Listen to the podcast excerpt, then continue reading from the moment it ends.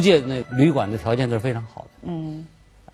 然后呢，他是个迎来送往啊，天天就是高朋满座、啊，喝酒啊、请客呀，这个手啊特别阔绰。哎，你说在这个过程当中，他是不是也会非常的恍惚，觉得自己根本不是什么匪，而是一个正大光明的？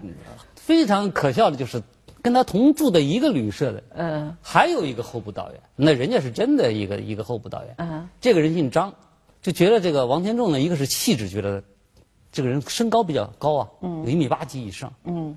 长得那那个仪表堂堂的那个样子，再加上又是一个身份又是个道员，嗯，出手又大方哎，啊所以有意结交他，啊。就说你意思是又那么年轻啊，当时还才二十多岁，嗯。两个人结交，然后他说他也是道员，他说他也是道员。这个姓张的这个道员就问他，他说你有没有娶亲啊？嗯，王天仲说没有啊。他说你什么意思啊？他说我有意把我这个闺女啊，嗯。许给王天纵。嗯。王天仲那说，我也不知道你闺女什么样。他说我闺女就跟我在一块儿，这个都住在这个旅这个旅馆里边儿，叫出来一见面，嗯。这个女的长得还很漂亮，啊。而且呢知书达理，人家是个洋学生，哦。呃，上过那个中学堂的这么一个学生，嗯。谈吐又不俗。嗯。王天仲当时就答应了，他高兴了，啊，然后说这个事儿嗯事不宜迟啊，他怕这个时间一长露出马脚了，事不宜迟，赶快说三天之内就办这个就在这旅馆里哎成了亲。，办这个仪式，嗯，请了几十桌，然后结了婚了。在河南山里做大王的王天纵，怎么会出现在汉口？道义有道的他，又为什么要乔装官员呢？王天纵这个人呢，啊。就是他这个眼光啊，还看的是比较远的。嗯，就是他虽然在山寨玉溪那个地方呢比较偏僻，又是个山寨，嗯，但是他当时呢，呃，用的一个有一个这个师爷是个念书人，这个人是新学堂出来的一个一个师爷，哦。后来专门给他订的报纸，这个报纸当成上海的《申报》，玉溪就有，通过这个邮寄到洛阳，然后呢，啊王天纵再派人去取这个报纸，啊，所以对外边的世界他也多多少少了解一点。他首先向往，没有向向往，对哎，他不会这样。后来呢，从这个上海的报纸上看到这个《申报》上登的一些，看到外国人啊租界呀、这些这个高楼大厦这些建筑啊，非常向往，想去看看。啊，他就跟他师爷商量，他我们什么时候出去看看，到外国看看嘛，对吧？他那个师爷就说了，如果我们以这个老百姓的身份，嗯，你出去，只能旅游观光。对，而且呢，呃很多东西你看不到，人家也不会搭理你。嗯，他说那以什么身份呢？他说你如果我们以这个官员的身份去，嗯那就不一样了，那就同等级的这些官员呢，嗯，都会来接待我们呢，我们能够看到很多东西，啊能了解更多的东西。这太难了，这样。呃，对呀、王天纵说这个，他说我也没文化，也也不会这些东西。王天纵从小失学，只会放炮，却不认识字。别人是读书看报，王天纵是听别人读报。可是师爷说不要紧，他有办法帮王天纵摇身变官员。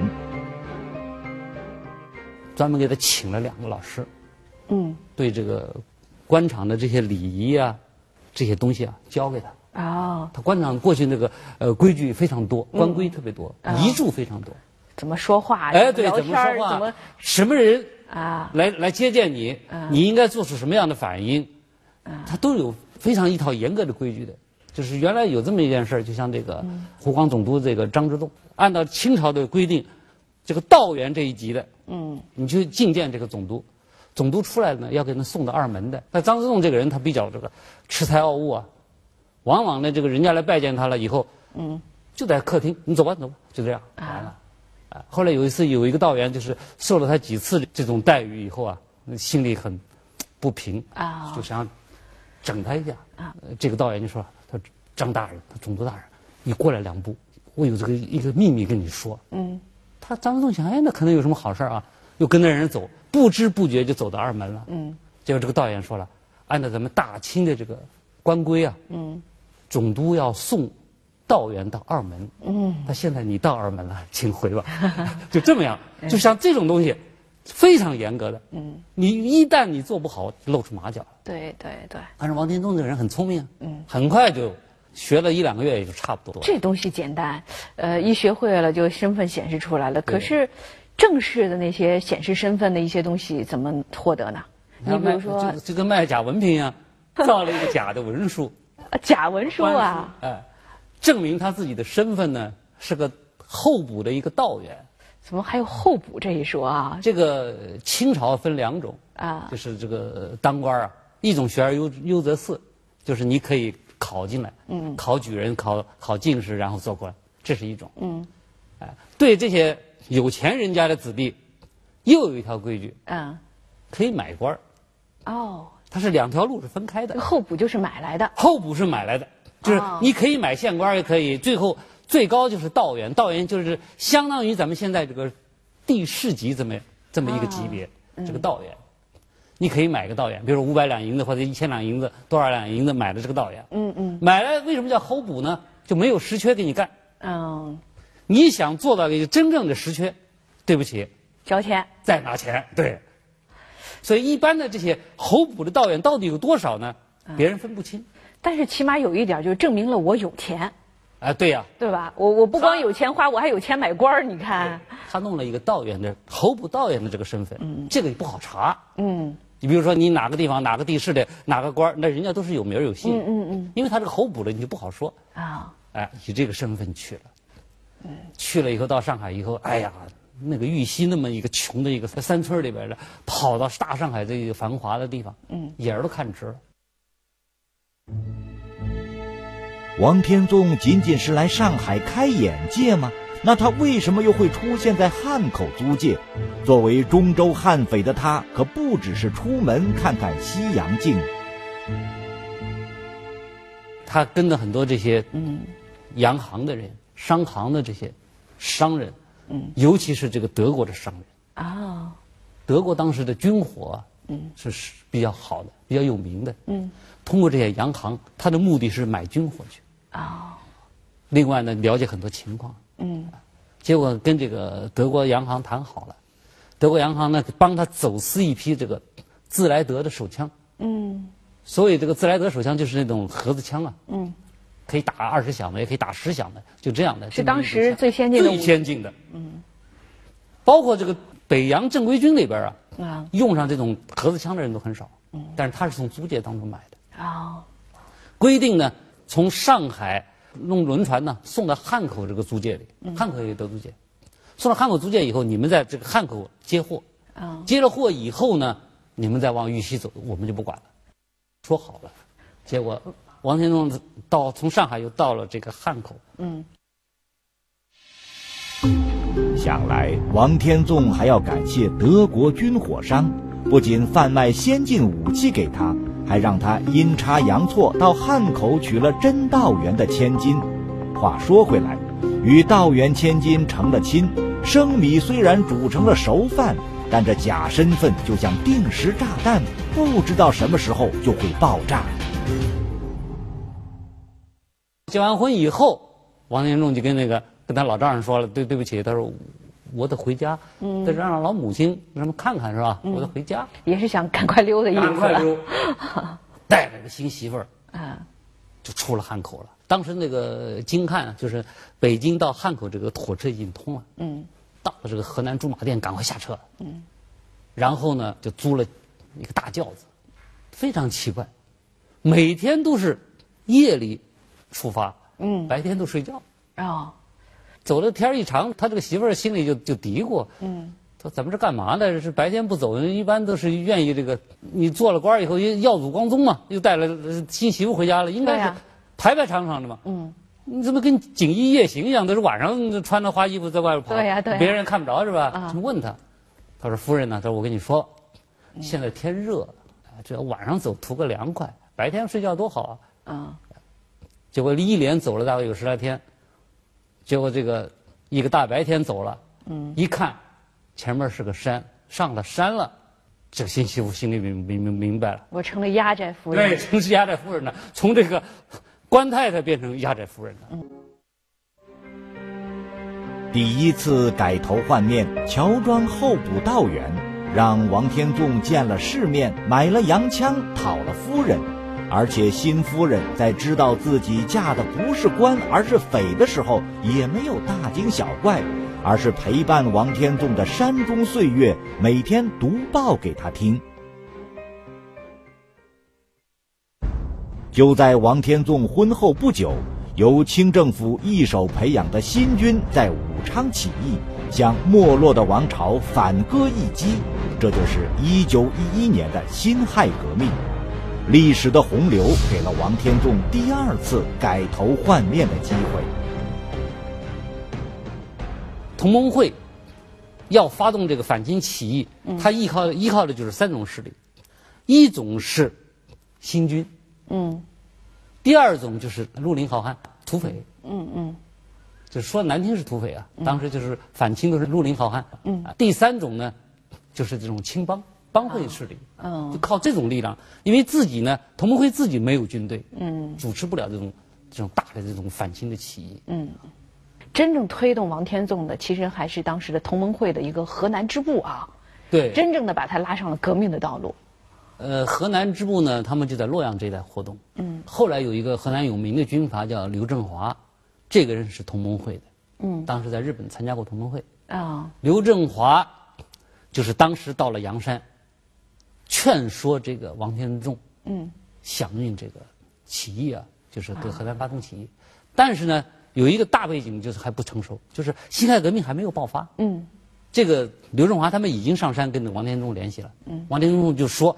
等时机成熟以后，你们只要起义，我就跟着你们起义。嗯，结果辛亥革命爆发了，武昌起义了。武昌起义以后，各地的响应，陕西的这个革命军，嗯，有些新军当中的一些连长，像张坊这些人，嗯，在陕西发动新军起义，从陕西来进攻洛阳，啊，进攻河南，但是呢，在潼关那个地方呢，被清军挡住了。嗯，这个时候。时机成熟了。嗯，刘振华他们在一说，王天纵当时就召集各路人马，说：“我们先把洛阳打下来。”他们非常心甘情愿嘛，自己的兄弟、自己的队伍，到革命中去，那是真的牺牲，真的流血啊。在辛亥革命前的十余年间，王天纵已经坐定山头，衣食无忧，与清政府互不干扰，相安无事。为什么他会接受同盟会的邀请，走上革命道路呢？这还要说说他从汉口娶的那位夫人。王天纵不是从汉口带回来一个漂亮媳妇儿？嗯，呃，这俩人感情还挺好。因为这个新夫人她是在武汉地区啊，嗯，念的书。武汉地区呢，当时又是辛亥革命前呢，中国这个革命势力比较活跃的一个地区。嗯嗯，他看了很多东西。嗯。再加上呢，这个王天中还有定的有那个《申报》嘛，啊，他就不断的把这个报纸上的呃革命党的这些消息啊，嗯，就是中国的这个大概这个社会制度啊，为什么要这些人要起来造反呢？来跟他们来摆这个情况，就说你这个造反是反清，是反对官府，但是人家这个造反也是反对这个官府，但是你这个造反没目的，只要人家不把你打垮就完了，人家这个造反呢，是要建立一个新的社会，一个平等的社会。就是不但把新思想呢灌输给这个王天纵，哦，就这样，这个王天纵啊，后来就一直跟着孙中山，就跟他这个夫人有很大很大的。走上革命的道路，并不像绿林好汉时代那样挥洒自如，攻打洛阳连败两次，直到第三次才拿下。国家建立共和，王天纵却被卸了兵权，养在北京。对比几年前自己佯装清朝官员，这回王天纵是真的做官了。辛亥革命以后，这个袁世凯和和这个孙中山两个就商量了，就要裁军。嗯，裁军呢，裁的都是这些起来造反的军队。这个北洋军他不动。嗯，就像王天纵他们这些部队，那都是原来是是呃绿林武装嘛，这些人怎么办？嗯，就要裁撤一半。所以袁世凯就说，嗯，原来的这些编制呢，我都给你人马给人家砍掉一半，我只能给你保留三个团的人，嗯，就三个团的这团长都是王天纵手底下的过去的三个兄弟。嗯，最后最后从团长最后做到军长了。啊，王天纵这个人呢，袁世凯是有警惕的，这个人有脑子。嗯，这个他比较害怕。嗯，又能够一呼百应。对。嗯。所以呢，王天纵的给他的兵权给他夺了。啊。就是让他到北京政府去做官儿。做什么官啊？给他一个陆军中将的一个头衔儿啊。另外呢，他文吧，他没上过学。嗯。武吧，他又不是正儿八经的这个军校出来的。嗯。不好安排。嗯。结果怎么，京师有个像那个军警的那种督察处一样。啊。当一个副处长，嗯，让他专门维持地面他当时在北京带了有一个连的人。嗯。就是你就带了这么多人。嗯。就就就维持这个京师的这些治安。嗯。就就做这么一个官儿。啊，肯定王天纵怎么能会喜欢这样的活呢？哈，他山大王当惯了，嗯，就是大碗喝酒、大块吃肉的那种生活，无拘无束，他都习惯了。嗯，所以到北京叫他做官了，王振中心里是非常痛苦的。后来呢，因为这个玉溪啊，嗯，爆发了这个白狼起义，这个白狼起义啊，被称为中国历史上。最后一次农民起义，嗯，历朝历代都有农民起义，这是最后一次。嗯，白狼起义以后，纵横数省啊，袁世凯调调动了全国的北洋军，嗯，为了把这个白狼给它消灭掉，到处就是围剿他。嗯，这个王天纵这个时候呢就动了心思了。嗯，他我不如跟袁世凯要求出京。嗯，名义上我是去镇压白狼起义。嗯，白狼很多人都是我的部下嘛。嗯，他以这个名义去，他这样的话呢。说不定我就能跟白狼他们在一块儿。袁世凯是什么人？他这心眼，袁世凯肯定一想就能琢磨出来呀。对呀。啊。所以袁世凯说：“你你别操那些闲心了啊！你在北京给我的地面管好就行了。”嗯。就不让他走。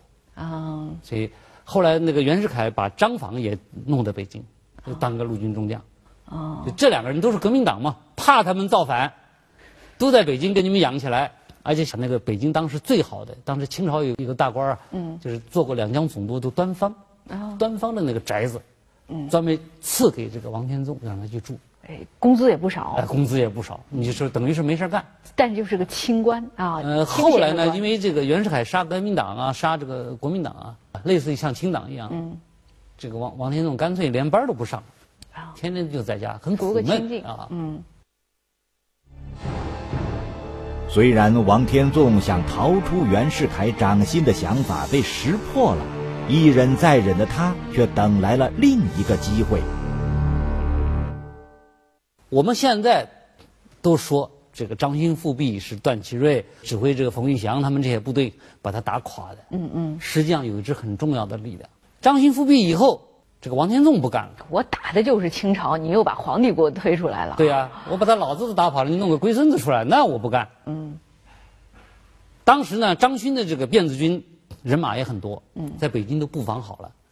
这个讨逆军呢，就是段祺瑞在天津马场那个地方誓师，组织讨讨逆军来打张勋，从外边往里打，还不太好打。嗯，这个时候王天纵就下手了。张勋的那个大本营，就张勋的家，嗯，离这个王天纵住的那个地方就隔一道墙。啊，王天纵还带了有一个连的兵的嘛。嗯，当时。就张外边正打的热闹的时候，王天纵派人把后墙给他炸开了。嗯嗯，就从后边就往这个张勋的那个府邸里、官府里就打去了。他一看后边家里后边被人打进来了，他没办法了。嗯，逃到荷兰使馆去了。哦，就是后边这个力量，王天纵的力量。嗯，但是呢，因为王天纵这个去世的比较早，后来中国历史上就没有这一笔了。嗯，所以这个功劳呢就没有落到王天纵的头上，主要都弄到。呃，段祺瑞啊，冯玉祥他们头上。嗯，在王天纵结束草莽、走向革命的生涯中，他曾三次面见孙中山。就在他病逝前不久，孙中山还专门发电文慰问他。因为王天纵去世的早，人们对他知之不多，他的家人、身后事都鲜有记载。他的生命写在了1879至1920年。